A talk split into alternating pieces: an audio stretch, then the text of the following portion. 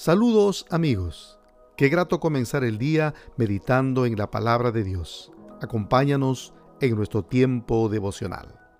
Hermanos, muy buenos días. En esta mañana estamos compartiendo con ustedes el libro de Proverbios. Nos ha tocado ahora leer Proverbios capítulo 3, versículos 7 y 8. El título que le hemos puesto a este proverbio es Impresionado por tu sabiduría. Y el propósito es que no se dejen impresionar por su propio conocimiento, sino que teman al Señor para alejarse del mal. Vamos a leer estos dos versículos. Dice así la palabra del Señor. No te dejes impresionar por tu propia sabiduría, en cambio, teme al Señor y aléjate del mal. Entonces darás salud a tu cuerpo y fortaleza a tus huesos. ¿Quién de los que estamos aquí lo sabe todo? Ninguno. Solo Dios. Nosotros estamos como el filósofo que dijo, yo solo sé que no sé nada. Ese es cierto. El consejo que Dios como Padre nos da es que no nos creamos que lo sabemos todo.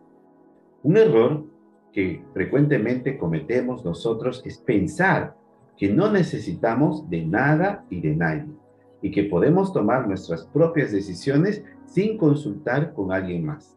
Pero eso no es así. Dios nos da y Dios nos ha provisto de recursos para ayudarnos a tomar buenas decisiones. En primer lugar, nosotros tenemos la palabra del Señor y tenemos la obra del Espíritu Santo en nuestras vidas. ¿Para qué? Para que nos guíe, nos enseñe y nos corrija y nos anime. La misma palabra de Dios dice en Juan capítulo 16, versículo 13, Él mismo os guiará a toda verdad. En 2 Timoteo 3:16 nos dice que la palabra del Señor es útil para enseñar, para corregir, para redarguir, para instruir en justicia. Así es que consideremos la palabra del Señor y el Espíritu Santo en todas nuestras decisiones. En segundo lugar, también podemos consultar con otros creyentes.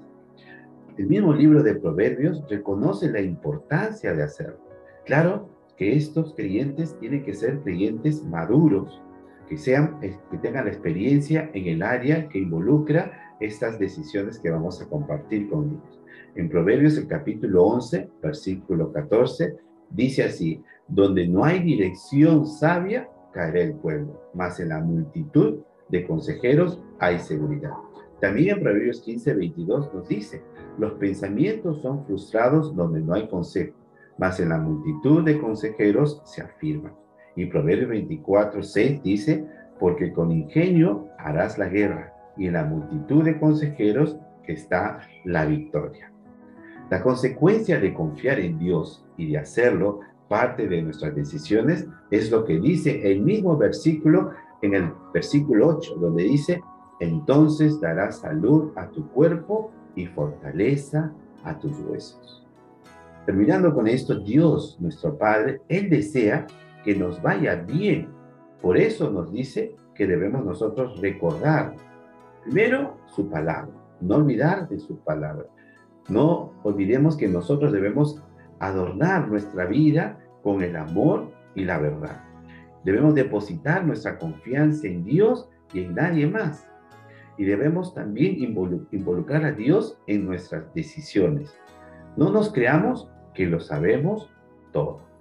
Tres pedidos de oración para este día. Primero, oremos a Dios que siempre su palabra y su Espíritu Santo sean nuestra guía. Segundo lugar, oremos para que depositemos toda nuestra confianza en Dios. Y en tercer lugar, oremos para involucrar a Dios en todas nuestras decisiones.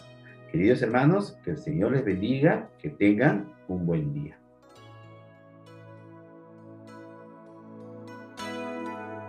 Si este mensaje fue de inspiración para ti, dale me gusta y comparte nuestro enlace con tus familiares y amigos.